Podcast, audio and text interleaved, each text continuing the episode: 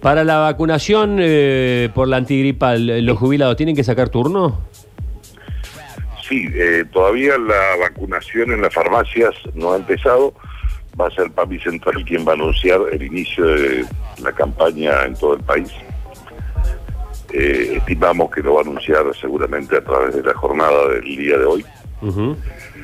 Eh, ya empezamos sí con la vacunación en residencias geriátricas, internados en sanatorios, internados psiquiátricos, etcétera.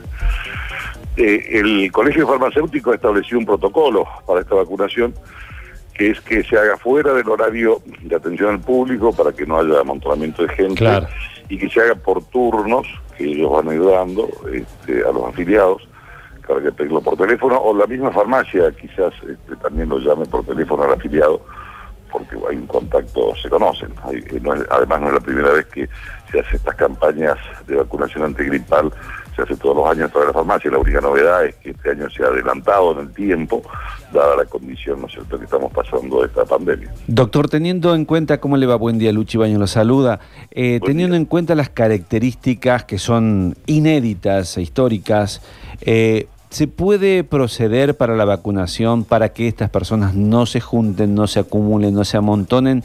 Eh, por ahí escuché vacunaciones a domicilio en determinados casos. En, determinados casos seguramente, seguramente. Este, no en forma masiva, digamos. Si la, si la situación así lo, lo, amerita, por supuesto, habrá que coordinar con, los farmacéuticos y tratar de hacerlo de este modo.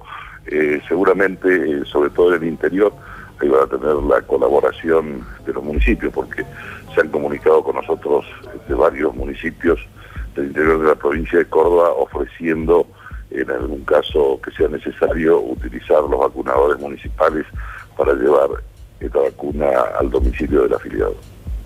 ¿Cómo, ¿Cómo funciona esto de la receta electrónica, esto de la no necesidad de ir al médico para que los pacientes de PAMI puedan conseguir sus medicamentos? Sí, al principio tuvimos algún nivel de dificultades porque no todos los médicos habían digitalizado la firma. Y para que esto funcione hace falta eh, digitalizar, este es un trámite que sea PAMI una cuestión legal. Eh, bueno, PAMI eh, eliminó ese requisito de la firma digital, o sea, ahora directamente emite en forma digital o electrónica la la receta del médico, la puede mandar por WhatsApp o por mail este, al afiliado y este, ya con este número simplemente va a la farmacia para que le expendan el medicamento. Muy bien, Rubén, gracias por este contacto. Un gran abrazo. ¿eh? Igualmente, gracias a ustedes. Hasta luego. Rubén Ovelar, titular de PAMI, dando algunas precisiones sobre las prestaciones a los afiliados a dicha obra social.